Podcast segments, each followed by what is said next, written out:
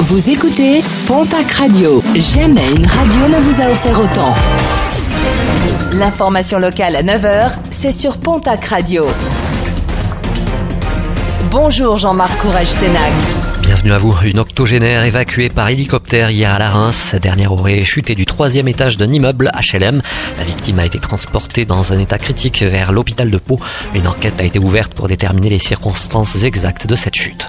Une grande partie des brebis qui avaient disparu suite au dérochement survenu le 30 août dernier à Cotteret ont été retrouvées saines et sauves. Les éleveurs et le personnel du parc national des Pyrénées se sont rendus sur site pour les récupérer. Par ailleurs, afin de raccourcir les délais d'indemnisation des éleveurs, une démarche simplifiée est également mise en place, même en l'absence de conclusion définitive sur les causes de ce dérochement. Un renforcement des patrouilles des agents du parc national et de l'ONCFS a également été décidé sur les secteurs sensibles en termes de prédation.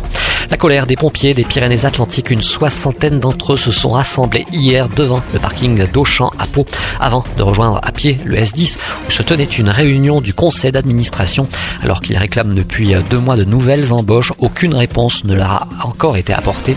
Une rencontre avec leur directeur devait se tenir dans la foulée.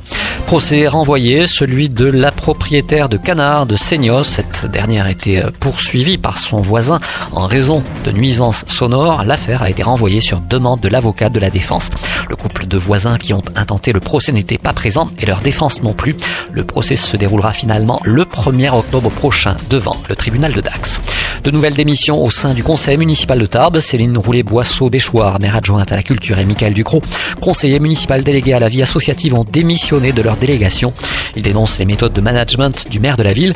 Des élus qui rejoignent la candidature de Myriam Mendès qui avait également démissionné la semaine dernière. Une annonce qui n'est ni un scoop ni une surprise pour le maire de la ville contacté par nos confrères de la Nouvelle République des Pyrénées. Et puis 5 sangliers abattus dans le Val d'Adour. Un mâle de 125 kg, une femelle de 92 et trois autres de 40 kg. Une battue organisée au bois du Marminjou par les chasseurs maubourguetois et qui fait suite à de nombreux dégâts commis par ces bêtes sur les terrains agricoles.